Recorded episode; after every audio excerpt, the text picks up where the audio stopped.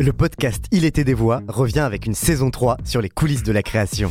Je suis Christophe Payette et je m'intéresse depuis longtemps à la création. En interrogeant des artistes, clés de lecture de notre époque, on va explorer cette saison l'art des mots d'un point de vue féministe, l'art sonore à l'écoute du vivant, le renouveau de l'enquête à suspense ou encore le grand retour de la fête et de la culture club en France.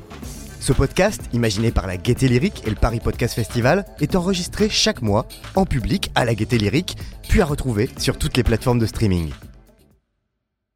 Moi, entre nous, le podcast, j'en ai rien à carrer. Ah bon? Ouais, j'aime pas ça. Et j'en écoute quasiment jamais, en fait. De toute façon, ils se ressemblent tous, ça me fait vite chier. D'accord. Hmm. Mais pourquoi vous vous êtes lancé là-dedans alors? Oh, Enfin, si c'est pas indiscret. pourquoi? Parce qu'il y avait un créneau à prendre. Et je vous dis ça, enfin, je vous dis tout ça, mais ça, ça sort pas d'ici. hein. Alors vous le savez, le thème du Paris Podcast Festival cette année, c'est nos terrains d'entente. Alors quelle citation plus belle, plus adéquate pour ouvrir cette émission que le podcast J'en ai rien à carrer. Alors attention, pas de méprise, hein, le producteur de podcast peu scrupuleux que vous venez d'entendre est un personnage de fiction. Toute ressemblance avec des personnes ou situations existantes ou ayant existé ne saurait être que fortuite. Ce personnage, il est le fruit de l'imagination de Mehdi Bayad dans sa fiction sonore Rouge Vif. Et si j'ai choisi d'ouvrir la discussion avec cet extrait, c'est parce qu'à travers un huis clos méta qui brouille les codes de la fiction, Mehdi Bayad interroge notre rapport au récit et au réel. Il s'amuse avec malice des codes du podcast pour mieux les déconstruire. Déconstruire les discours, c'est précisément la mission que se sont données de nombreuses productions audio ces dernières années déconstruire la masculinité, le, patriarcat, la sexualité, la politique, la race, le genre, le discours médiatique. Dans cette salle, ça déconstruit à tout va, que vous soyez autrice ou auteur, auditrice ou auditeur. Vous n'arrêtez pas de déconstruire tous autant que vous êtes. Et c'est même plus un festival de podcast, c'est une entreprise de BTP. Euh, eh bien, dans Il était des voix, on fait un peu les inspecteurs des travaux en cours. On déconstruit les podcasts, on les décortique pour mieux comprendre ce que leur écoute produit sur nous. En gros, on essaye de lire entre les lignes. Je m'appelle Christophe Paillet, je suis journaliste et producteur de podcasts. Avec la Gaieté Lyrique et le Paris Podcast Festival, une fois par mois, on met en lumière des podcasteurs, des podcasteuses qui nous donnent à entendre d'autres récits. Ça s'appelle Il était des voix. Là, vous écoutez un épisode un peu spécial, un prologue à cette deuxième saison, enregistré en public au Paris Podcast Festival. Et on va justement se demander et demander à notre jury ce qu'il en a à carrer des podcasts. C'est parti. N'ose pas le dire. d'imprimer. Écoutez bien, mon cher, vous n'entendrez pas ça souvent. Est-ce que j'aurais l'air légitime? Vous croyez qu'il m'écoutera? Il était des voix. Un podcast de la Gaieté Lyrique en partenariat avec le Paris Podcast Festival. Sur scène, nous avons donc un jury impitoyable, dans la salle, un public assoiffé de podcasts, et on ouvre cette deuxième saison du podcast Il était des voix, avec un épisode un peu particulier, pas de thématique spécifique aujourd'hui, pas de thématique unique à disséquer. On s'est dit que finalement, ce serait pas mal quand même de faire plus ample connaissance avec le jury de cette édition, de nous interroger avec eux sur leur rapport au podcast, et de voir si eux aussi, le podcast leur avait permis de construire des récits ou de déconstruire des discours. Donc j'ai le plaisir d'accueillir Oxmo Puccino, le président du jury, rappeur, auteur, acteur et désormais podcasteur. Bonjour. Bonjour. Marion Séclin, autrice, actrice, scénariste et fondatrice de Faiseuse. Bonjour. Bonjour. Sonia Kronlund, documentariste et productrice de l'émission Les Pieds sur Terre sur France Culture. Bonjour. Bonjour Christophe. Sophie Boquillon, scénariste, autrice d'œuvres radiophoniques et administratif- administratrice radio de la SACD. Bonjour. Bonjour, bonsoir plutôt. Et enfin, Anthony Vincent, journaliste mode chez Mademoiselle et notamment co-auteur du podcast Extimité. Bonsoir. Bonsoir. Alors, pour démarrer, bah, je vais prendre l'expression donc tutélaire de cette émission. Oxmo Puccino, vous présidez aujourd'hui le jury du Paris Podcast Festival. Qu'est-ce que vous en avez à carrer du podcast? Moi, le podcast, j'adore parce que c'est un divertissement. euh, c'est un divertissement qui, qui n'occupe pas tous vos sens, euh, qui prend le, le- plus important, c'est-à-dire euh, l'écoute, qui est très importante. Et euh, ça s'imprime, et surtout, pour moi, ce sont des. C'est comme si on pouvait voir la société comme un mur lisse lorsqu'on n'a pas le temps de, de- de l'observer, lorsqu'on ne fait que passer. Et les podcasts permettent de passer au microscope des fissures Et c'est ça pour moi les podcasts. Ça ne fait que dévoiler des fissures, très souvent d'une belle manière et surtout d'une manière humaine. Donc c'est sous couvert d'his- d'histoire, on en apprend encore plus sur la société. C'est ça, c'est ça et par, par les acteurs même. C'est-à-dire c'est pas euh, un reportage euh, par, euh, par procuration. C'est les gens qui le vivent, qui le racontent. C'est toujours, c'est très fort. Enfin, je peux en parler des heures. J'adore ça. Bon, on est là pour en parler, pas des heures, mais au moins une heure. Euh, je crois euh, qu'avant qu'on connaisse l'âge d'or du podcast qui est le nôtre, vous échangez pas mal de livres audio avec vos amis. Euh, oui, oui. C'est comme ça que vous êtes arrivé à, à l'écoute du monde Bah, c'est ça, c'est-à-dire que je me suis rendu compte grâce au livre audio, c'est comme ça qu'on appelait ça à l'époque, qu'il n'y avait pas que les interviews qu'on pouvait écouter en direct. Euh, il y avait des interviews qu'on pouvait écouter, des entretiens qu'on pouvait écouter 30, 40 ans plus tard sur des auteurs morts. Et euh, je, trouvais ça fort de, le vivre, de, les entendre, de, le ton de, leur, manière de parler, des écrivains, des, grands cinéastes. Je veux dire, c'est un voyage dans le temps, c'est une machine à remonter le temps pour moi. C'était une machine à remonter le temps. Romain Gary notamment. Romain Gary aussi, qui racontait euh, ses premiers romans, ses rapports avec sa maman. Donc c'est sûr qu'après avoir lu ses romans et savoir qu'il n'est plus de ce monde, pouvoir l'écouter, c'était un- une espèce de, de privilège, un film. Alors vous-même, vous venez de vous lancer dans l'écriture de votre propre podcast avec Ouais. David Comeyas pour Arte Radio. On écoute un petit extrait. Il était des voix. Moi, ce qui a vraiment changé ma vie, c'est ça, c'est cette rencontre avec euh, cette meuf qui est aujourd'hui ma femme, toujours. Je l'ai rencontrée, j'étais très jeune, je devais avoir 13 ans. 13 Ouais, au, au lycée. D'accord. Au lycée, moi j'étais encore au collège, dis-toi. C'est là-bas que ma plus grande sœur Nora, un jour, en rentrant de son internat de semaine, est revenue avec une petite boîte d'allumettes avec du coton, à l'intérieur duquel il y avait un petit oisillon, qui avait même pas encore les yeux ouverts. Il aurait dû, il aurait pu mourir, il aurait pu même mourir au moment où il arrivé chez nous. Simplement, notre mère a décidé de le nourrir. Elle a dit, on va essayer de lui sauver la vie. Et du coup, vu qu'on mangeait, bah, classique, hein, euh, d'origine algérienne, le couscous euh, traditionnel, deux, trois fois par semaine, et ben, ma mère, elle, gardait toujours une petite part de la semoule pour euh, l'oiseau, à qui très vite on a donné un nom, et qu'on a appelé Cui-Cui. Ses parents viennent du Laos, elle est née en France. Et c'est la première fois que je l'ai vue, et quand on m'a dit son prénom, moi je crois que j'ai eu le coup de foudre à vie. Elle s'appelait Carinal. Du coup, c'est vrai que le soir où on est parti, c'était vraiment nous, c'était la panique. On était gamins, on comprenait rien à ce qui se passait. C'était dans la précipitation. On l'a vu, il prenait vraiment les choses de survie. Je me rappelle, il avait même pris un réchaud, etc. Et bien évidemment, euh, nous, euh, la, la chose qu'on regardait tous avec des yeux hyper attentifs, c'est la cage de Cuicui, parce qu'elle prenait de la place. C'était une grande cage. On s'est dit, est-ce qu'elle va rentrer dans la voiture? Et du coup, on a insisté. Il l'a pris, elle est rentrée dans la voiture. Et Cuicui a fait partie du squat de l'appartement euh, pendant les 3-4 jours euh, que ça a duré, où on s'éclairait à la bougie. et, euh, Non, mais c'était rigolo parce que tous les habitants de Cousy venaient nous voir, euh, ils nous apportaient à manger. C'était l'époque où dans les cités, c'était c'était l'amour, la solidarité. ouais. Donc dans un bat, le 17 de la place du Mont-Gaillard, Quelle année? en 99, on s'est retrouvé à se marier en scred chez un imam de quartier en mode euh, Mel Gibson et Meron dans euh, Braveheart. Génial. Ouais, c'était lourd. Les histoires du quartier d'Oxmo Puccino Un podcast imaginé par Oxmo Puccino. Et réalisé par David Comillas. Arte Radio. Alors ça s'appelle donc Les histoires de quartier d'Oxmo Puccino. On y croise des personnalités hein, issues de ces quartiers comme Mela Bedia ou le rappeur Medine qu'on a entendu, mais aussi beaucoup d'anonymes qui racontent des histoires drôles, des histoires de vie, des histoires d'amour. Comment est né ce projet et pourquoi un podcast justement? Bah, j'ai euh, j'ai beaucoup écumé, euh, j'ai beaucoup aimé les bars, les, les places de parking, tous les endroits. Les jeunes se réunissaient pour discuter, pour rien, pour passer le temps. Et j'ai toujours été témoin d'histoires incroyables qui méritaient d'être euh, racontées mille fois, qui méritaient euh, une caméra pour filmer euh, l'interprète de cette histoire. Et je me suis toujours dit qu'un jour, il fallait que je, puisse partager ça d'une manière ou d'une autre. Donc j'ai pensé à écrire des films, j'ai pensé à, beaucoup de choses. Et puis il y a quelques années m'est venue l'idée de, de- de- d'enregistrer, d'enregistrer et puis d'en faire quelque chose pour, pour, le, diffuser d'une manière ou d'une autre, qu'on, vive un peu ce que, je ressens dans ces moments toujours improvisés, inattendus. Et donc euh, j'ai essayé tout seul euh, pendant une année ou deux à la traîne. Et puis est arrivé ce, temps libre qu'on a eu devant nous. J'ai pu me pencher sur ce, sujet et j'ai appelé euh, un spécialiste du podcast qui, est un proche, qui s'appelle David Comédia, donc. Et à partir de là, on a établi un plan pour, essayer quelque chose dont on ne savait pas la forme que ça allait avoir, parce que ça restait à faire. Euh, uniquement l'impression que je voulais, je, voulais, je, voulais, je voulais partager. Et donc, on s'est pris au jeu et ça une, une- un entretien, deux entretiens, et puis on, est, on a su qu'on était sur la bonne voie.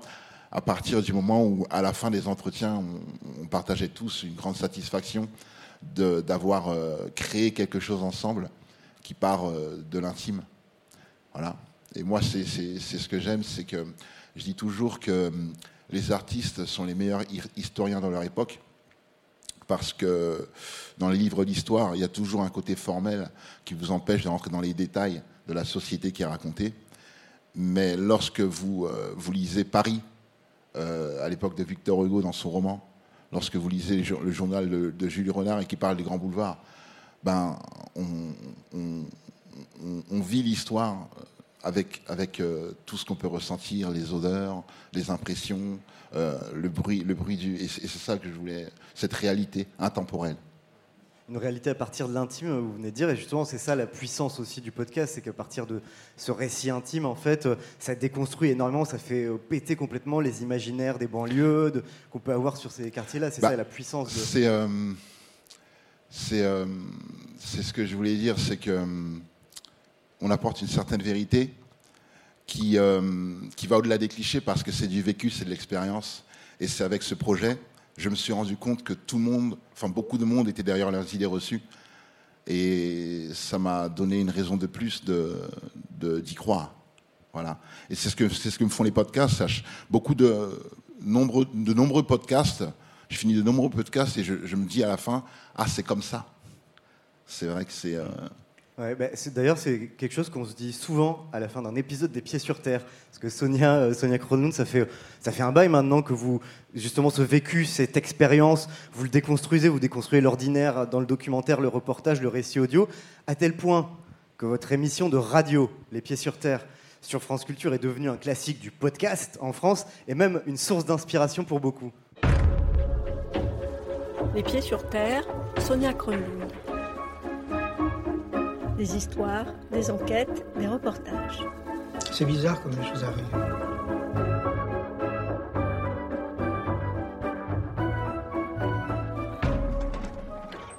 Personne ne sait ce qui se passe aujourd'hui parce que personne ne veut qu'il se passe quelque chose.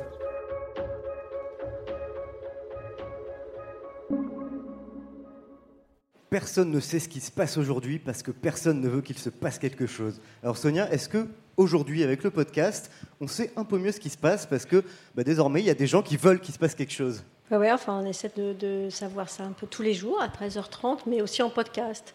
Donc, ce que, ce que ça a changé, en fait, pour moi qui faisais euh, de la radio avant, euh, on pourrait dire que c'est trois choses. La première, celle que je préfère, c'est qu'on peut mesurer maintenant exactement combien il y a de gens qui nous écoutent, combien de temps, etc. Et il y en a plein. Alors chaque mois, je regarde les chiffres, etc., comme euh, Louis de Funès dans La folie des grandeurs, et je me réjouis du nombre de podcasts qu'on a, parce que ce mois-ci, on avait 2 700 000. Donc c'était vraiment super, et c'est déjà, je passe un bon moment. Donc il y a la mesure. Il y a aussi, euh, comme vous disiez Christophe, euh, un, un ch- un ch- changement complètement radical euh, de consommation, c'est-à-dire c'est un, podcast quand je veux, si je veux, un peu comme on disait à propos des enfants, de génération. C'est-à-dire qu'avant, quand on faisait de la radio, c'était plutôt les parents qui disaient aux enfants, vous devriez écouter les pieds sur terre. Et maintenant, c'est les jeunes qui disent à leur mère, écoutez, ouais, il y a un truc pas mal qu'on écoute. Donc euh, ça, c'est vraiment formidable. Et puis, ce, que, ce qui est super aussi pour euh, moi, enfin pour nous, qui on est une équipe, c'est que euh, ça a changé notre façon d'écrire et de raconter le réel. Ça a beaucoup changé. Avant, on, on adorait faire des bruits de gravier, euh, des portes qui s'ouvraient, qui se fermaient, etc. Et en fait, il y a eu un changement dans l'écoute et aussi de, pas seulement de génération, mais voilà, c'est il y a une période qui révolue. Et personnellement, moi, je supporte plus les trucs avec des, tas de petites ambiances, des sortes d'immersion, la création sonore et tout. C'est, enfin, euh, on, est passé un peu de, ce qu'on appelle des, choses très descriptives à des choses très narratives. Et aujourd'hui, moi, je veux, quand j'écoute un podcast, euh, je veux que l'auditeur, il aille jusqu'à la fin. Et je veux qu'il ait une raison d'écouter, parce que je veux mes 2 700 000. Euh, mais pas seulement. Je, veux qu'on- que ce soit suffisamment bien fait pour qu'on veuille connaître la fin. Alors que ce soit pas stupide, etc., que ce soit intéressant, que ce soit concernant, etc. Mais voilà, c'est ça qui a changé. C'est on est passé de quelque chose de descriptif à quelque chose de narratif. Et la narration et, et l'intime aussi, comme disait euh, Oxmo? Oui, enfin ça, l'intime, on a toujours fait euh, des, choses intimes à la première personne, jamais des gens qui parlent à la place des autres, hein. c'est-à-dire des gens, personne ne dit ces gens-là, etc. Ça c'est interdit, plein d'interdits aux pieds sur terre, les bruits de gravier, euh, la condescendance, euh, voilà. Et oui, l'intime, des gens qui racontent des choses, mais pas uniquement sur la vie intime. On fait beaucoup de choses sur la sexualité, mais on fait des choses politiques. Aujourd'hui, on a diffusé une émission sur les intérimaires, sur la dure vie des intérimaires qui bossent chez ArcelorMittal. Il y a aussi parfois une dimension sociale, parfois même politique. La formule euh, telle qu'elle existe aujourd'hui, la plus récente des Pieds sur Terre, elle a été, euh, il me semble, librement et directement inspirée par l'émission américaine This American Life, qui est notamment à l'origine du podcast Serial. Est-ce que c'est ça les premiers podcasts qui vous ont marqué, où vous vous êtes dit, il se passe quelque chose de différent. Bon, d'abord, euh, Ira Glass est mon idole absolue. Il est beau, il, il a tout, c'est un génie du podcast, il est intelligent, il est modeste et tout. Et vraiment, il est formidable. Donc, Serial, c'est le premier podcast qu'ils produisent en dehors de l'émission. Donc, euh, ils mettent deux ans à faire ça avec les moyens de euh, une série télé. C'est-à-dire que c'est des groupes de scénaristes, ils le font tester. Enfin, c'est des méthodes de travail qui n'ont rien à voir avec ce qu'on fait. hein. C'est-à-dire qu'ils ont par exemple un moment aux États-Unis qui s'appelle editing. Et editing, ils le font trois phases. Editing, c'est que tu fais écouter ton podcast à cinq personnes qui te le critiquent. Tu repars chez toi, tu refais ton machin. Cinq personnes écoutent. Tu voilà. Donc, euh, Serial, ils ont fait ça. C'est un podcast génial qui a fait autant de téléchargements que Game of Thrones. Donc, ils mettent énormément de moyens et euh, ils ont des, des- des résultats exceptionnels. J'aimerais bien qu'on fasse ça. A des donateurs dans la salle. Euh, Marion Séclin, je crois que vous aussi, le premier choc euh, en podcast, euh, c'était Serial. Ça a été un premier choc, je pense, pour, beaucoup- de gens, mais... euh, Ouais, j'ai cru que j'étais vraiment hyper originale en répondant ça parce que c'était un podcast anglophone, mais je me rends compte qu'en fait pas du tout. On était donc plusieurs, plusieurs douzaines de personnes à avoir écouté ce podcast. C'est le premier qui m'a embarqué en tout cas. C'est le premier qui m'a dit que juste via ce qu'on me raconte, sans, sans rien me montrer, sans rien me faire sentir, on peut euh, m'embarquer quelque part là où je ne pensais pas aller. Et euh, j'ai aussi évidemment euh, un penchant pour évidemment tout ce qui est, tout ce qui est crime, tout ce qui est policier. Donc j'ai été comblée. Et je me suis dit, on peut effectivement faire des choses formidables, mais par contre, je ne savais pas qu'il y avait eu ces moyens-là. J'en avais aucune idée. Donc moi, je me disais, mais c'est fou, un micro, une bonne idée, et c'est bon. Et c'est parti. Et c'est parti. Je... Mais c'est vrai, c'est, ça reste le cas. Même si eux, ils ont mis le paquet, ça reste le cas. Mm. Alors, euh, Sonia Cronon, juste sur l'articulation entre la radio et le podcast, parce que si vous êtes venu au podcast par la radio d'abord, vous êtes d'abord une productrice radio, euh, dans Les Pieds sur Terre, justement, vous avez produit plusieurs séries de podcasts natifs euh, sous euh, l'étiquette Pieds sur Terre. Ça, c'est quand même voilà, une sacrée révolution pour une émission de radio, une émission de flux. Qu'est-ce qui a motivé ce choix et comment vous articulez justement émission de radio et podcast natifs? D'abord, c'est mon fantasme d'être Ira Glass à la place de Ira Glass, mais je n'y arriverai jamais. Bon, c'est vrai que c'était des, on, est passé d'une radio quand même un peu de flux, même si c'est des produits qui sont assez euh, sophistiqués, toujours euh, d'une bonne qualité.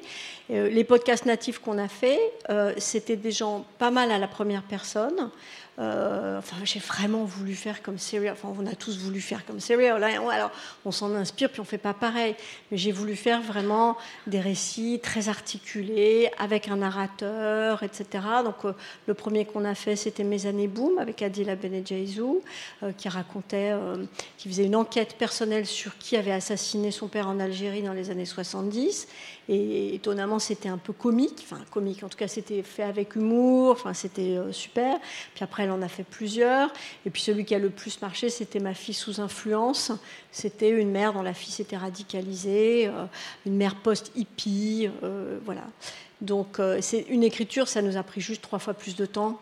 en gros, c'est ça la différence, c'est que ça nous a pris trois fois plus de temps avec les mêmes moyens que, que ce qu'on fait quotidiennement. Puisqu'on parle de narration, de force narrative, Marion Séclin, c'est précisément parce que vous voulez produire d'autres discours, d'autres récits que vous avez fondé l'association Faiseuse euh, et que vous êtes lancé dans le podcast, mais cette fois-ci de fiction. Il était des voix.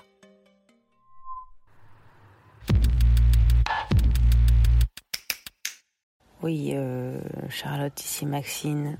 Alors, euh, je vais pas te mentir, c'est le pire réveil de toute ma vie. Putain, j'ai des bribes de la soirée d'hier qui reviennent comme des vieux rots. Et je crois que j'ai failli recoucher avec Gabin.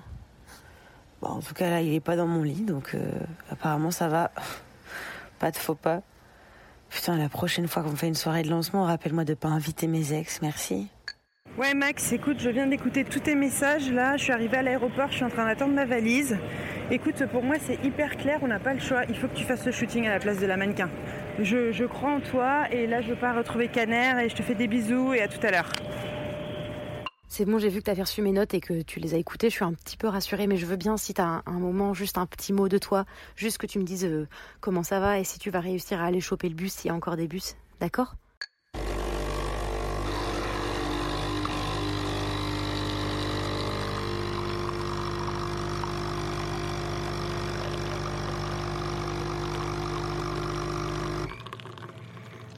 C'était un café-machine à 2 euros au travail près de la photocopieuse. Une œuvre en si mineur composée par Félix Rapnard. Non, mon amour, il restait pas assez de café, mais je vais bien, t'en fais pas. Je suis ravie d'apprendre que tu as un dossier avec les Elliott. Est-ce que tu as déjà eu une aventure avec un Elliott?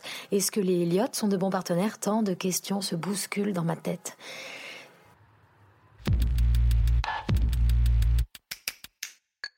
Alors, on vient d'écouter des extraits de vos deux fictions audio épistolaires, ou même épistaudio, euh, comme vous dites.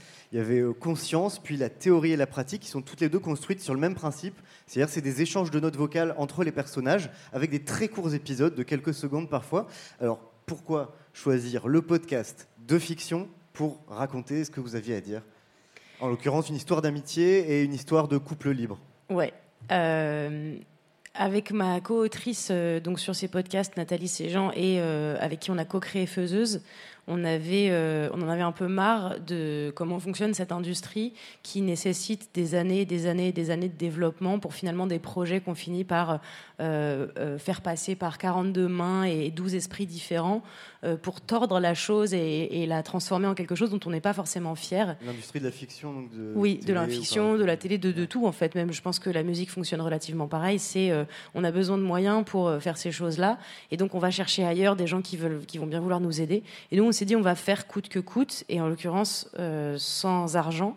On voulait raconter des histoires, on voulait faire de la fiction, mais faire de la fiction, même avec un téléphone, euh, ça demande quand même un certain nombre de, moyens, d'aide, de personnes autour de nous. Et le moyen le plus pratique, euh, c'était de faire c'était de faire du podcast. Et il faut savoir que Conscience, qui est le premier podcast qu'on a sorti, qui est donc un drame amical et écologique, a été fait euh, avec les, dictaphones de nos téléphones respectifs. Donc pour le coup, on n'a pas eu envie de faire euh, énormément de sound design autour, de mettre des bruits de gravier. On s'est juste dit, ben, euh, je laisse une note vocale quand je suis dans la rue, donc je vais enregistrer ça dans la rue. Donc ça nous a littéralement coûté les trois cafés qu'on a bu pendant qu'on l'a écrit, ce podcast. C'est des vraies notes vocales qu'on entend enregistrées in situ à chaque fois. euh, Exactement. Ouais, on s'est mis. Alors, en plus, on les a interprétés nous-mêmes, donc on n'a pas voulu euh, demander à des acteurs. Chose qu'on a fait pour le deuxième podcast parce que on avait déjà été des personnages et on voulait pas complètement euh, brouiller les pistes. Mais on s'est, dit, on a toutes les deux euh, sur nos portables un dictaphone. euh, on, on fait rien dans un hélicoptère en vol. Donc globalement, on peut tout enregistrer nous-mêmes et euh, euh, tous les bruits sont des vrais bruits de la vraie vie. Parce qu'on a eu tendance, à vouloir, avec la fiction, à vouloir euh, fictionné des choses qui existent. Et maintenant, il y a des gens qui nous disent c'est pas très crédible l'aéroport. Et on fait mais c'était un aéroport. Et ils nous disent ouais, mais c'était pas crédible quand même. C'est, on n'aurait pas fait ça en sound design. Et ça, on, on s'est dit bah non, on va essayer de ramener de la, de la vraie vie dans le, dans le podcast aussi. Donc le choix euh, de la fiction audio du podcast, à la base, c'est un choix très, euh, très concret, très matériel, de coût de production, de voilà, il n'y avait pas forcément euh, l'idée de se dire par l'audio on peut faire passer quelque chose de particulier par rapport à la vidéo. C'était euh, d'abord une contrainte. Ouais, mais c'était un challenge, c'est ça aussi qui était bien. C'est que nous, on voulait faire. On voulait faire et on en avait marre d'attendre. Et on s'est dit, qu'est-ce qui est à notre portée? Nos téléphones et nos cerveaux pour écrire. Et l'avantage, c'était comment est-ce qu'on raconte une histoire, nous qui avons l'habitude d'être dans l'image systématiquement, en ne montrant rien, en laissant tout le monde imaginer les choses. Et ça a été, du coup, une écriture beaucoup plus, beaucoup plus intelligente, finalement, puisqu'on a dû euh, réussir à faire comprendre des ellipses narratives à des moments où on imagine qu'elles se sont téléphonées, puisque c'est que des notes vocales que les gens s'envoient, des moments où les personnages se sont vus. Comment est-ce qu'on raconte tout ça sans que ce soit euh, très téléphoné Euh, c'est-à-dire, euh, hmm, c'était très sympa quand on s'est vu hier et qu'on a parlé de, et là tu répètes la conversation, c'était comment vraiment tu fais en sorte que les auditeuristes soient dans le portable des protagonistes et aient la sensation d'être en train d'écouter ce qui se raconte. Et on le sortait aussi en temps réel. On a aussi Oui, réussi. ça c'est intéressant. C'est-à-dire que le, les notes vocales arrivaient sur Spotify ou sur Deezer ou sur toutes les applications en temps réel, en fonction du temps de la fiction. Oui, donc on, on créait des suspens en fait où les gens euh, bah, ils devaient attendre et ils étaient obligés et ils avaient des notifications et donc ils avaient l'impression de recevoir le message et de se dire Ah, qu'est-ce qui se passe maintenant qu'est-ce qui se passe? Et ça c'était c'était en fait sans le podcast on n'aurait pas on n'aurait pas eu ces sans cette cette contrainte justement euh, d'abord euh, matérielle on n'aurait clairement jamais pu aller aussi loin dans ce qu'on dans la, la dans la manière de faire dans ce qu'on raconte. Ouais, et puis ça, ça crée aussi une expérience beaucoup plus immersive pour les auditeurs ou les auditrices qui, au- au-delà du temps réel, il y a quelque chose avec la note vocale qui est hyper, euh, qui, qui est presque intrusif en fait, euh, et qui nous fait rentrer dans le récit euh, assez fortement. Ouais, puis on a essayé quand même de garder des sujets qui sont relativement discutés. Alors le premier, c'est un drame et c'est sur un fond un peu d'écologie. donc euh, ça, ça raconte certaines choses. Le deuxième, euh, euh, c'est plus une comédie romantique qui parle de couple libre. On a essayé à chaque fois quand même de, de garder ça, d'inscrire ça dans un temps et euh, dans ce qui se fait dans le podcast qui est finalement euh, toujours un peu en avance. Vous disiez que vous vouliez raconter quelque chose avec la fiction. Qu'est-ce que vous vouliez raconter en fait? Le, point de départ des- de Faiseuse, c'est quoi? Le point de départ de Faiseuse, c'est de raconter des histoires différentes. C'est de dire, on ne sait plus qui de l'œuf ou la poule était là en premier. Est-ce qu'on nous raconte les histoires de la même manière et on voit toujours les mêmes héros dans les mêmes films et dans les mêmes séries parce que c'est ça qu'on veut en tant que public Ou est-ce que c'est c'est ça qu'on veut parce que c'est ce qu'on nous a toujours montré? Et donc ma co-autrice Nathalie et moi, on s'est rendu compte qu'on s'était très peu vu à l'image, qu'on on avait très peu raconté des histoires qui nous concernaient, ou alors euh, écrites par des, par des personnes qui n'avaient pas vécu ce qu'on a vécu.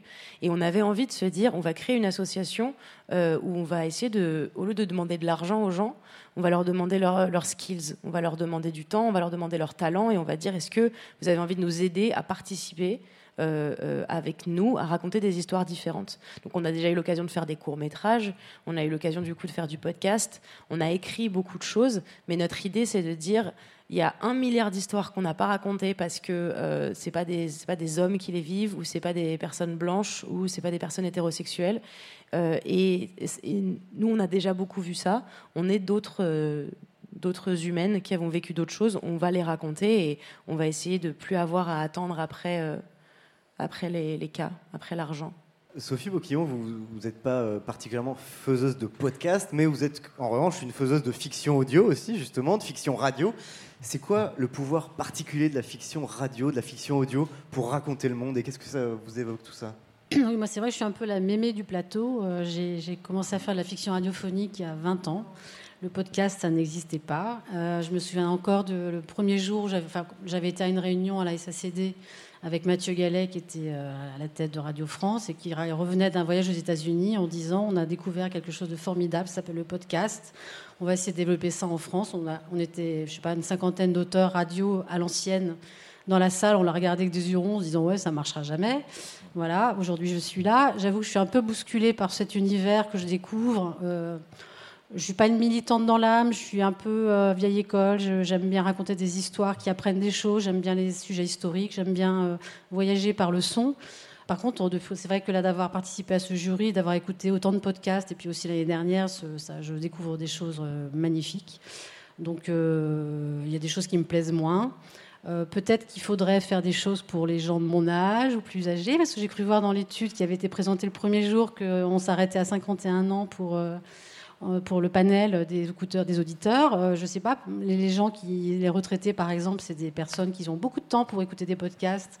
Je pense qu'il y aurait peut-être un créneau à développer. Je sais pas, c'est une idée, comme ça, parce que c'est vrai que pour moi, ça paraît un monde très très jeune dont je me sens un petit peu écartée, mais en même temps, c'est bien que ça me bouscule et je, découvre des choses formidables. C'est vrai que c'est un, vivier de créativité hein, incroyable.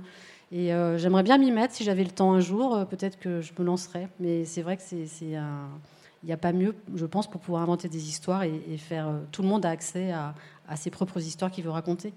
Mais alors, quand on parle de fiction, en l'occurrence, euh, est-ce qu'il y a fondamentalement une différence entre une euh, fiction radio, comme vous pouviez le faire, et une fiction euh, en podcast, comme Marion Séclin euh, écrit et produit aujourd'hui? Je ne pense pas qu'il y ait de différence, puisque euh, dans les podcasts, tout est possible. Donc on peut faire tous les genres, tous les styles, tous les formats, euh, le moi-je, le pas moi-je, le raconter euh, des choses historiques, faire des documentaires. Enfin, c'est tellement varié que finalement, il n'y a pas de différence. Euh, sauf qu'il n'y a pas, il y a- plus de liberté, j'imagine, de, la part des créateurs. Après, je me pose des questions. Par exemple, je sais pas, moi, quand j'écoutais les, les- podcasts là pour le jury, je me suis dit, est-ce qu'il y a des personnes derrière? Est-ce qu'il y a une déontologie de ce qu'on dit? Est-ce que quelqu'un qui, fait son podcast, il y a des gens qui vérifient les informations Moi, j'ai fait du journalisme avant.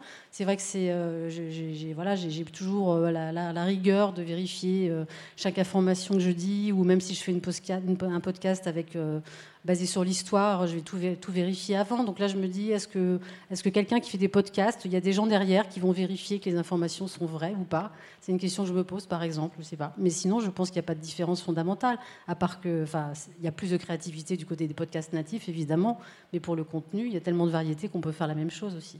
Avec pas les mêmes moyens, évidemment. France Culture, ils ont tellement. Moi, j'ai que travaillé pour France Culture et France Inter. Ils ont des moyens tellement euh, considérables que. Mais euh, par contre, moi, j'ai pas trouvé ça difficile du tout de rentrer dans cet univers. Je voudrais témoigner aussi euh, à la faveur de Radio France que. moi, je, suis rentrée là par euh, Beaumarchais, c'est-à-dire en faisant une bourse, en demandant une bourse pour un projet. Je voulais être auteur, ça me paraissait une montagne. Comment on devient auteur dans la vie Euh, J'ai postulé à des, concours. Je me suis dit, le concours, c'est un moyen. Et moi, ça a marché, mais très facilement. Je dis pas que je pense pas que c'était parce que il y, a- vraiment des possibilités offertes à tout le monde. Il y a beaucoup de euh, Radio France euh, adore avoir des nouveaux auteurs, ouvre grand, grand, grand, grand les portes. Ce qui n'est pas le cas. je fais aussi de la télé, je fais aussi du théâtre. C'est pas le cas partout. Radio, c'est vraiment formidable. Et qu'est-ce qui vous a amené à vouloir faire de la fiction audio? Qu'est-ce que ça nous permet de dire, en fait, sur le monde Je fais la fiction audio comme je fais la fiction dans les autres domaines où je suis un peu euh, un, électron bizarre, mais c'est moi je fais aussi des fictions pour la télé. Je, je sais pas, j'adore les univers, j'adore écrire, donc euh, c'est raconter des histoires avant tout. Je pense qu'une une histoire on peut la raconter de, multiples façons, et c'est vrai que les, tous- les moyens de le faire m'intéressent. Je suis très curieuse et éclectique. Je sais pas si c'est une qualité ou un défaut, parce que euh, finalement je, suis toujours à effleurer les choses et à jamais aller en profondeur. Je suis pas une spécialiste du podcast, comme je suis pas une spécialiste du théâtre, comme je suis pas une spécialiste de, de la série TV, mais je fais un peu toutes ces choses-là. Moi, c'est ça qui me motive dans la vie, c'est de toucher un peu à tout. Maintenant, justement, je, je, je pas, euh, je peux pas aller dans, j'ai pas des racines qui vont très profond sur ces domaines, sur chacun de ces domaines. Marion Séclin, vous disiez que vous vouliez à la base raconter des histoires, des histoires différentes de celles euh, qu'on peut avoir l'habitude de voir ou d'entendre, euh, des histoires différentes de celles écrites ou produites par des scénaristes ou des producteurs euh, blancs, mâles, hétéros, etc. Anthony Vincent, justement, le déconstruire l'intime pour mieux déconstruire en fait des, des histoires plus globales, des mécanismes plus globaux, notamment des mécanismes de discrimination ou d'invisibilisation, c'est précisément le projet de votre podcast Extimité. Il était des voix. Extimité, le désir de rendre visible une partie de sa vie intime afin de mieux se l'approprier. Vu que enfin, moi j'ai enfin, j'ai eu une puberté très tôt, et puis c'était un peu une puberté enfin, à moitié féminine, à moitié masculine, enfin, c'était bizarre. Parce que du coup, enfin, du coup j'ai appris à la puberté que j'avais des hormones euh, masculines un peu trop, et euh, pas beaucoup d'hormones féminines, ou alors qu'il arrivait que genre une fois tous les ans, ou des trucs comme ça, et du coup c'était genre super perturbant, j'avais des gros soucis hormonaux que j'ai résolus plus tard en plus, et du coup je comprenais pas ce qui se passait, en plus j'étais hyper poilue et tout ça. Euh, j'ai une enfance euh, en apparence, on va dire normale, c'est-à-dire euh, famille la plus normale possible, un papa, un- une, maman euh, et euh, les enfants. Sauf que ça, c'était euh, ce qu'on voyait. Mais quand la porte était fermée, ben, il se passait beaucoup de choses, dont de la violence éducative, des violences sexuelles à mon égard, de la part donc, de mon père. Euh, donc, euh, et ça, je m'en suis rendu compte quand je suis arrivée euh, au lycée, quoi. Avant, euh, j'avais personne qui me ressemblait. euh, et du coup, moi, je me suis construite euh, beaucoup à la marge, je pense, sur plein de niveaux de mon identité.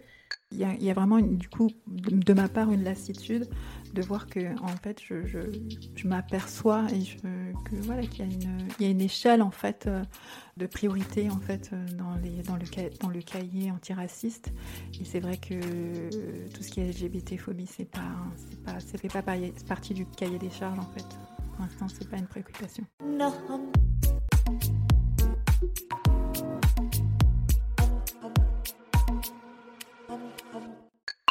Alors on vient d'entendre Agi, Audrey, Morphine, des paroles comme ça, vous en avez recueilli des dizaines. Alors c'est des personnes LGBT, racisées ou tout simplement des personnes avec des parcours euh, qui ont été souvent marqués par la discrimination. Ce podcast, vous le coécrivez avec euh, 12 Dibondo. Euh, Racontez-nous un peu la jeunesse de ce projet et pourquoi recourir justement au format podcast pour, euh, pour transmettre ces histoires. Oui, effectivement, euh, c'est un podcast qu'on a co-créé avec 12 Dibondo. On était tous les deux des journalistes euh, indépendants, euh, pigistes, extrêmement précaires, parce que racisés, parce que queer, parce que c'est difficile de s'intégrer euh, avec ces particularités, en tout cas ce qui est perçu comme étant des singularités pouvant être discriminées socialement aujourd'hui en France. Face à un manque de moyens, on s'est dit que le podcast, c'était un champ des possibles immense qui nécessitait assez peu de, moyens matériels, financiers. Et on a pu se lancer comme ça il y a trois ans maintenant. Et le but, c'était justement parce que nous-mêmes, on s'était sentis euh, discriminés, oppressés, opprimés, exclus des médias traditionnels. On s'est lancé en totale indépendance en se disant que personne n'allait pouvoir nous dire euh, que ça, ça passerait pas à l'antenne, que ça, ça allait être édité en dehors de l'article écrit, ou qu'en en fait, on n'avait que 30 secondes de parole, donc euh, faut arrêter de faire pleurer dans les chaumières. Quoi. Ou alors, si, il faut faire que pleurer dans les chaumières, et avec un témoignage extrêmement individualisant, qui déresponsabilise totalement la société, alors qu'en réalité, euh, il y a énormément de dynamiques sociales qui sont à l'œuvre dans, les discriminations euh, qui sont structurelles, en fait, c'est généralement systémique. Et donc, extimité, c'est le désir de rendre euh, visible une partie de sa vie intime afin de mieux se l'approprier. C'est littéralement l'intro du podcast. Et en fait, la genèse de ce projet, oui, c'était bah, de, faire ce qu'on veut, en fait. Et chaque épisode, c'est une personne qui se raconte pendant une heure, une personne qui est à l'intersection de plusieurs formes d'oppression à la fois, et qui se laisse pas enfermer dans une seule case à la fois. Justement parce que, euh, bah parce que c'est, euh, on est euh, multifacette en fait. Et c'est pas juste ça plus ça plus ça. C'est en fait quand on est une personne qui peut être par exemple à la fois racisée, à la fois LGBT, la, façon dont ces deux parts d'identité se combinent crée des, oppressions spécifiques, comme la misogynie noire, qui est la, le fait d'être à la fois une femme, à la fois noire. En fait, c'est pas juste du sexisme plus du racisme, c'est des euh, combinaisons euh, très spécifiques que, qui échappent en fait à la plupart des médias traditionnels qui racontent pas ce genre de réalité en fait. Alors même qu'une femme comme Ayana Nakamura, c'est l'artiste française la plus écoutée dans le monde et euh, elle est à la couverture de deux magazines maximum depuis euh, trois ans quoi. Donc euh, voilà, c'était justement faire la place, euh, enfin imposer ce qu'on voulait, imposer nos paroles parce que personne ne nous faisait de place, donc on l'a créé nous-mêmes.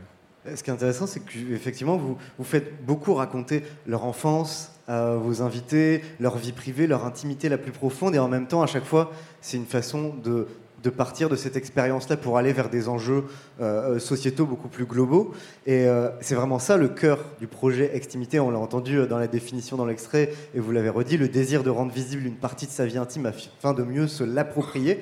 Finalement, est-ce que c'est pas ça la puissance du podcast de façon générale, un peu plus globale, c'est cette capacité d'extimité Oui, effectivement, je pense que si on a choisi le médium du podcast avec euh, ma consoeur douce Dibondo, c'était justement pour éviter de raconter à la place des autres. Parce qu'on s'est senti raconter tellement de fois, caricaturé tellement de fois, euh, et invisibilisé aussi dans la manière dont on a été mis en scène par d'autres personnes. euh, des auteurs qui récupéraient nos histoires parce qu'ils trouvaient ça exotique, ou enfin des scénaristes, ou, ou, ou, même des journalistes en fait qui nous appelaient pour témoigner, mais on était à chaque fois des, juste des témoins, jamais des experts de nos propres vécus. Bah, là, c'était euh, le podcast permettait d'éviter d'avoir des monteurs, du travail d'editing euh, qui coupait les particularités de nos voix, de nos récits, de nos manières de nous raconter nous-mêmes. Et donc c'est ça que permet le, podcast spécifiquement, euh, ce médium-là. C'est ça qu'on embrasse en fait avec Extimité, c'est des gens qui racontent, qui trébuchent, qui doutent, qui ont des accents, qui, qui se racontent à la première personne sans, sans interférence. Mm. C'est ce qui, se racontent eux-mêmes. On revient euh, exactement à ce que vous disiez, euh, Sonia Kronlund, euh, au cœur aussi des pieds sur terre. En fait, il y a ce, ce désir d'extimité aussi un peu. Oui, enfin, en, fait, ce qu'on essaie quand même de faire, euh, c'est de, de, faire les choses les plus variées possibles. C'est-à-dire qu'on essaie d'offrir une grande, grande diversité euh, de gens qui sont à l'intérieur, de, alors pas tellement de gens qui travaillent avec nous, parce qu'il n'y a que des filles jeunes. Donc il n'y a pratiquement aucun garçon pied sur terre. Donc il n'y a pas une grande diversité. euh, mais voilà, on essaie vraiment de, traiter de sujets ou d'interviewer ou d'histoires de gens extrêmement divers. Et au contraire, euh, je ne suis pas tout à fait d'accord avec vous. En tout cas, pour ce que nous, on essaie de faire, l'extimité ou l'intimité. Je trouve que c'est bien d'avoir des histoires comme ça deux fois par semaine, par exemple. Mais j'aime aussi qu'on soit politique et social, et parfois aussi économique. C'est-à-dire essayer de, faire passer des sujets économiques complexes à la première personne. Euh, voilà, c'est aussi une leçon euh, très américaine de, de Ira Glass qui a fait un truc qui s'appelait The Giant Pool of Money, où on arrivait à comprendre une crise économique euh, super bien. Tout d'un coup, on entendait un podcast et on comprenait tout, c'était hyper clair, c'était porté par un récit à la première personne. Et voilà, et ça, je trouve que c'est une grande force si on arrive à incarner, à faire en, en sorte que les gens écoutent des choses complexes qu'on va leur rendre accessibles. Et en termes de thématiques, justement, est-ce que ces problématiques d'intersectionnalité, de discrimination, est-ce que c'est des thématiques que vous avez vu euh, vraiment éclore ou se développer beaucoup plus avec le podcast par rapport à ce que vous pouviez voir ou faire même euh, en radio? Oui, enfin, je les ai vus se développer comme tout le monde. J'écoute les podcasts. Là, j'en ai écouté, euh, ai écouté plein. Je, oui, c'est des thématiques qui se sont développées dans la société et dans le podcast, mais dans ce que nous, on essaie de faire. Euh, bah, par exemple, là, on essaie de faire un truc sur euh, la décolonisation des musées. C'est assez difficile à faire, de rendre ça vraiment accessible, d'avoir des bonnes histoires qui racontent comment on peut décoloniser l'art. C'est assez difficile et d'être aussi un petit peu mesuré. Euh, et d'avoir aussi, aussi, en tout cas nous, ce qu'on essaie de faire, parce qu'on est vieux peut-être, enfin moi, c'est d'avoir un peu de distance. Enfin, voilà, euh, ce qui me semble, moi, aussi un travail de service public, de prendre un petit peu de distance avec les choses. Mais euh, c'est vrai que toutes mes collaboratrices, elles sont ultra au taquet, ultra féministes, elles sont, on déconstruit tout toutes les cinq minutes, etc. C'est super, hein, enfin, vraiment on le fait. On a fait un truc sur la PMA hors la loi. Enfin, on essaie vraiment de suivre ce mouvement, mais aussi d'avoir un peu d'ironie sur nous-mêmes et d'autodérision. Ça me semble assez important. Anthony, je crois que votre premier choc en termes de podcast, justement, ça a été La Poudre de Lorraine Bastide, un podcast féministe assez précurseur dans son genre. Ça vous a inspiré, ça vous a motivé? Oui, je pense que aussi ce qu'on a fait avec Extimité, c'est justement ce que faisait un peu Lorraine Bastide avec La Poudre, c'est face à, à, à, quel point en fait l'espace est rare, l'espace-temps est rare dans les médias traditionnels. Bah, créer de l'espace-temps, c'est extrêmement complexe en fait, et à la fois très simple dans le podcast, puisque personne ne peut vous dire euh, on n'a que 30 secondes d'antenne ou alors une heure. Là, euh, Extimité, il y a certains épisodes qui durent 15 minutes, d'autres qui durent 1h30, et, euh, et basta. Il n'y a personne qui peut nous dire c'est trop long ou c'est pas assez bien. Justement, le podcast, puisque c'est à la demande, vous l'écoutez quand vous en avez envie, euh, en une fois, en deux fois, en trois fois, euh, et qu'importe. Et ce que fait euh, la poudre, c'est effectivement passer du récit particulier pour parler de d'expériences de, qui peuvent être universelles potentiellement. Et ben, c'est aussi ce que fait Extimité d'une autre manière, justement en interrogeant des témoins qui sont aussi experts de leur propre vécu et, et je pense que c'est une grande différence avec la radio, c'est que la radio essaye de parler peut-être à tout le monde, là où le podcast essaye de parler à chacun et chacune. Et c'est ce ton-là qui est euh, extrêmement précieux et, rare et qui raconte autrement la société euh, bah, par ses failles, en fait, aussi, quelque part. Hmm. Alors, puisqu'on parle de, de, de, se raconter pour déconstruire, euh, notamment le genre, parfois vous êtes euh, tous ou toutes euh, du côté euh, de ceux qui tendent le micro, mais parfois on peut être aussi de l'autre côté. Oxmo Puccino, euh, avant de passer de l'autre côté du micro et de faire du podcast, vous avez été beaucoup invité dans des podcasts. On écoute un petit extrait. Euh, le rapport à la masculinité, ben, il est beaucoup plus léger. Il est beaucoup plus léger parce qu'aujourd'hui, le rapport à la masculinité, il est de l'ordre, euh, il peut être de l'ordre du divertissement. Ça veut dire que on se met en image, on met en scène les codes qui vont plaire ou qui, qui sont le- les plus familiers, et on, voilà, c'est tapis roulant. Donc il y a moins. euh, Tu veux dire que l'affirmation est plus l'affirmation est plus globale. Moi, je dirais que euh, les rappeurs ont, ont- embrassent leur féminité aujourd'hui. Les rappeurs embrassent leur féminité aujourd'hui. Ça, c'était un extrait du podcast Bonhomme, le podcast de JQ sur la masculinité, dans lequel vous avez été invité, Oxmo Puccino. Est-ce que ce genre d'expérience, euh, en tant qu'invité et de questionnement porté par de nombreux podcasts, on l'a dit, ça, peut vous, ça a pu vous con- conduire, vous aussi, bah, à interroger votre euh, intimité, votre masculinité, peut-être à changer de regard sur certaines choses? Mais ce que j'apprécie surtout, c'est que ça permet d'avoir un point de vue d'une même thématique à travers euh, différentes personnalités. Et c'est de là qu'on peut établir euh, un point de vue sur une société entière à travers, à travers ces gentillons-là. Et donc forcément, euh, lorsque j'ai participé à ce, à ce podcast, euh, j'ai répondu à des questions que je n'aurais entendues nulle part ailleurs. Et c'est ce que, et c'est pour ça que j'apprécie les podcasts. Voilà. Et du coup, c'est des questions que vous vous posiez avant ou vous les posiez pas forcément. Et le fait d'être invité dans le podcast, ça vous a obligé à trouver une réponse Ben, à ces disons questions-là. que c'est pas des questions que je me posais, mais les réponses me traversaient.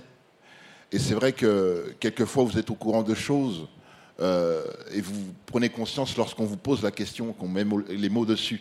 C'est un peu comme le géopardy, quoi. Vous avez les réponses et il faut trouver la question. Et, pour moi, c'est comme ça que ça, a procédé. Sinon, personne dans la rue m'aurait demandé euh, qu'est-ce que vous pensez de votre masculinité, quoi. Est-ce qu'il y a des. Alors, euh, les unes et les autres, est-ce qu'il y a des podcasts L'écoute d'un podcast vous a fait vraiment changer de regard? Sur un sujet un jour euh, Oxmo Puccino, est-ce que ça vous est euh, arrivé? Question difficile.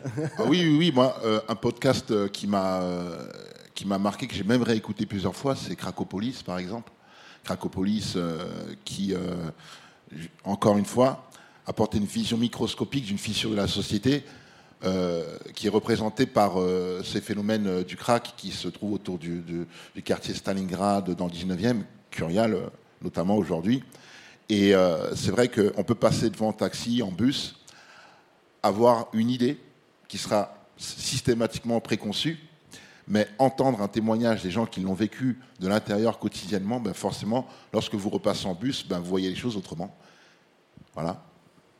Marion Séclin, euh, il y a un podcast qui vous a fait changer de regard sur un sujet en particulier Euh, changer de regard, je sais pas, parce que j'ai l'impression d'être euh, globalement assez alignée avec, euh, avec tout cet essor justement du podcast. J'ai l'impression que le podcast, c'est l'endroit où je me suis enfin retrouvée avec des gens qui racontent des choses que j'ai enfin envie d'entendre, qui posent des questions que j'ai envie de, de, poser aussi.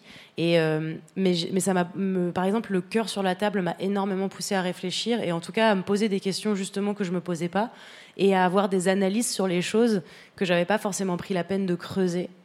Et ça a été, euh, le cœur sur la table a été pour moi vraiment, euh, c'est un truc très agréable à écouter parce que je me dis toujours, qu'est-ce qu'on va me dire euh, que j'avais pas encore euh, mis en mots? Qu'est-ce qu'on va mettre en mots et, comment est-ce que ça va déconstruire mon rapport, mon rapport à l'amour? Mais ça, ça a été super. Et le podcast américain aussi qui s'appelle Invisibilia, qui parle de ces de ces choses transparentes qui euh, forment l'âme humaine, comme les pensées, euh, les croyances, ce genre de choses. Et les journalistes sont très très fortes pour nous emmener euh, et réussir à nous, à nous faire découvrir tout un tas de choses, euh, tout à fait brillantes sur la manière dont on conçoit euh, notre être. Anthony Vincent, un changement de regard sur un sujet? Oui, un changement de regard, un changement d'écoute, un changement de compréhension. Euh, bah, encore un podcast de Victor Tuyon, mais euh, Les couilles sur la table, euh, qui parle justement de masculinité, mais euh, c'est avec des experts et expertes pendant une heure sur une question extrêmement précise, qui est, vraiment fouillée. Et aussi, euh, ce qu'elle arrive à faire, et ce qui est rare et précieux dans le journalisme, c'est qu'elle admet quelque part que son point de vue est situé. à certains moments et elle dit parfois elle s'énerve en fait parfois face à ses experts ou ses expertes et, et c'est génial parce que parce qu'elle prend le temps d'approfondir et ça c'est propre au podcast c'est ce que j'apprécie le plus quoi Alors, euh, Marion Séclin, vous disiez être aligné avec l'essor du podcast et donc plutôt aligné avec euh, tous, ces sujets qui émergent, ces, ces discours qui se libèrent. Sophie Boquillon, vous disiez pas trop de la génération podcast. Euh, est-ce que encore, peut-être que ça va venir. mais. Euh, Est-ce que euh, vous trouvez qu'il y a pour le coup une, une uniformisation du discours du podcast aujourd'hui dans les thématiques, dans le ton? Quel est votre regard pour le coup un peu, un peu extérieur à, à ce à ce monde, à cet univers? Moi, j'ai du mal à me dire est-ce que le podcast me fait évoluer par rapport à ce que lire un livre me fait évoluer? Est-ce qu'aller au cinéma Enfin, j'ai du mal à détacher ce, moyen de- des autres parce que bon, c'est. Il y a quand même aussi, euh, je pense, une créativité dans d'autres dans d'autres domaines artistiques. hein. Euh, je vais pas mal au théâtre, euh, je lis pas mal de livres. euh, Je j'ai pas le réflexe, pareil justement le, premier jour quand il y avait le sondage où des gens disaient que les podcasts les, aidaient euh, le soir à, couper avec la, journée et à, à avoir un temps calme. Moi, dans ma tête, je me disais oui, comme le livre. Euh, voilà, euh, j'ai deux filles, j'ai du mal à les amener à la lecture. Moi, ça a été vraiment quelque chose qui a été très important dans ma vie. Donc, j'ai pas du tout encore basculé de cet univers des livres à, à- celui du podcast. J'ai pas ce réflexe, je, l'avoue. Mais j'ai du mal à détacher. C'est vrai qu'il y a des sujets formidables dans le podcast et que tout le monde peut avoir un micro, tout le monde peut avoir un porte-voix pour faire émerger des sujets qui sont peu, euh, peu abordés dans, dans les autres médias, médiums, médias. Mais il y a des, choses qui me font changer d'avis, comme, dans la vie de tous les jours, comme des reportages que je peux voir à la télé ou, des livres que je peux lire. Donc j'ai un peu du mal à, isoler le podcast du reste de, tout ce qui se passe aujourd'hui dans la société et des sujets qui émergent aussi en général. So- Sonia Kronlund, vous qui avez aussi, bah, avant de faire du podcast, une, grande expérience radio, est-ce que il y a des podcasts qui vous, ont fait euh, en particulier changer, euh, changer de regard sur, quelque chose euh, après une écoute euh, Oui, souvent, la plupart euh, des bons podcasts, normalement, si on les écoute jusqu'au, enfin, si on les écoute déjà, c'est qu'on a, on- oui, ça nous apporte des choses. Mais euh, par exemple, bon, Victoire Tuaillon, c'est vrai que ça fait partie des premiers podcasts que j'ai écoutés sur le, le enfin, je trouve qu'elle a une super approche. Mais, mais il y a quand même une sorte de fantasme autour du podcast. Alors on prendrait euh, euh, un téléphone et on enregistrerait, et on serait libre, etc. Victoire Tuaillon, c'est vraiment un contre-exemple. hein. Elle bosse euh, comme un chien, elle est, elle est, c'est ultra documenté, elle travaille énormément, c'est très montré. Enfin voilà, c'est pas. euh, je, je parle pas du tout de votre podcast, hein, mais l'idée de la liberté, etc. C'est aussi euh, des œuvres qui sont très travaillées, quoi, euh, dans lesquelles il y a beaucoup de travail, etc. Donc euh, euh, voilà, je ne sais pas si j'ai répondu à votre Ouais, question, ouais. mais je pense que c'est important et je pense que mes camarades ici travaillent énormément. Leur, euh, euh, c'est pas juste euh, un truc qu'on fait comme ça. Tiens, si je faisais un podcast, enfin, vous travaillez énormément. Enfin, c'est pas non plus le, le Far West contemporain. Enfin, il y en a plein, mais il y a aussi des trucs très pourris. hein. je peux vous dire que là, on en a écouté. Euh. Bim On ne donnera pas de nom, évidemment. si. bon, bah, allez, on- alors, quels, quels sont les pires podcasts que vous avez écoutés? C'est parti. Ah bah non, non, non, je rigole. Non, on va pas faire ça. Surtout, on les écoute pas. Euh, Non, mais il y a toujours une énergie, il y a toujours quelque chose de t- ultra touchant aussi. C'est-à-dire que c'est vrai que là, euh, le contraire de ce que je viens de dire est, si vrai. Ce qui est beau, c'est l'énergie contemporaine d'une génération à s'emparer de ce médium et à, euh, et à dire allez, on y va, on va, personne ne va nous couper, etc. Ça, c'est vraiment très très beau. Mais pour que ce soit bien, il faut qu'il y ait cette énergie et une exigence que mes camarades ont, ont évidemment. Mais la, conjugaison des deux, c'est magnifique. quoi. Alors justement, cette énergie, cette énergie, comment on fait pour la garder? Parce que euh, j'évoquais euh, rapidement la question d'une uniformisation du ton, des thématiques, parce qu'un format aussi euh, novateur soit-il, à un moment donné, il finit toujours par créer ses propres poncifs. Comment on fait pour que le podcast conserve sa capacité d'innovation, sa fraîcheur, son regard sur le monde? Non, mais c'est une bonne question que je me pose tous les jours. Euh, il faut se renouveler sans arrêt, sans arrêt. Il faut se remettre en question. Il faut euh, prendre des nouveaux collaborateurs. Donc ça, c'est comme ça que je fais. Je travaille quand même avec des gens nouveaux qui apportent des nouvelles idées, qui sont généralement pas, je sais pas du jeunisme, mais qui sont plus jeunes que moi et qui viennent pas du même monde, qui n'ont pas les mêmes réflexes, qui parlent pas pareil que moi. Mais au fond, les sujets, c'est pas tellement ça qui m'importe, c'est renouveler les formes. En fait, c'est ça la, difficulté. Moi, je trouve ça super de faire des trucs avec des notes vocales et tout. Je, suis très jalouse de ne pas avoir eu cette idée, parce que c'est vachement bien, c'est des formes contemporaines, et c'est ça qui, est difficile en fait. C'est pas renouveler le sujet euh, qui, me semble euh, nécessaire, c'est renouveler la forme et être très attentif à comment on va raconter quelque chose de manière euh, novatrice. Marion Séclin, je vous vois acquiescer. Comment on fait pour garder cette fraîcheur, ce renouvellement dans la forme? Je suis d'accord, on, essaie d'être un peu exigeant et, euh, de ne pas oublier qu'on est aussi, euh, je pense, euh, consommateur et consommatrice de podcasts quand on en fait et de se demander en fait qu'est-ce qu'on a aimé chez les podcasts des autres.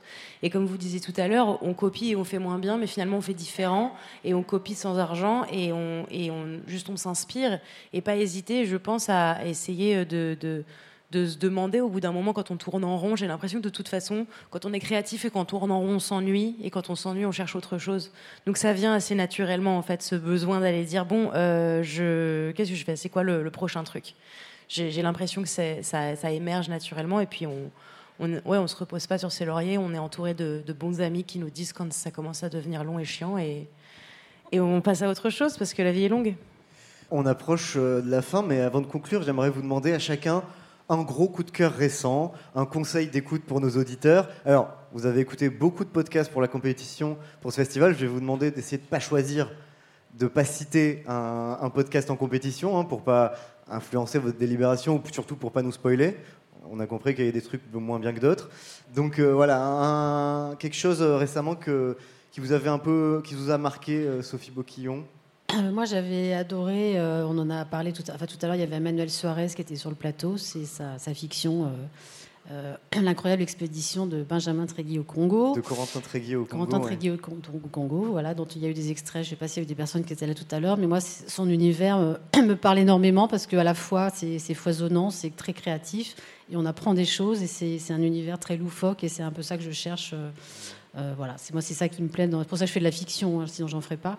C'est partir en voyage euh, par, euh, par l'oreille dans des univers qui, me, qui, me, qui me changent du quotidien. Et je trouve qu'il avait vraiment merveilleusement réussi, que c'est un garçon qui est plein de bonnes idées, qui est en train d'écrire encore plein de belles choses et que j'espère entendre très bientôt. Voilà. Et eh ben, c'est noté donc pour l'incroyable expédition de Corentin Tréguier au Congo, qui est une fiction France Culture hein, aidée par la SACD. Euh, Oxmo Puccino, la petite Rocco. Euh, moi, c'est La Cité des Hommes. Mhm. d'Arte Radio. J'ai beaucoup apprécié parce qu'il m'a fait penser à Histoire de quartier, euh, sauf qu'il hum, raconte le cadre, le cadre et qui raconte les, cités dans la, profondeur et rangé par situation. Voilà. Euh, les amis, euh, l'amour, euh, la prison. Enfin, c'est des thématiques récurrentes, mais approchées d'une manière, comment on va dire, approchées d'une manière qu'on ne connaît pas, voilà, qu'on n'imagine pas à travers des, acteurs de, de, ces documentaires, de, quartier. La, Cité, des, Hommes. Sur Arte Radio. Mm. Marion Séclin euh, moi, c'est Le Son d'après, qui est un podcast musical euh, créé par euh, deux personnes qui s'échangent leurs meilleurs morceaux récents.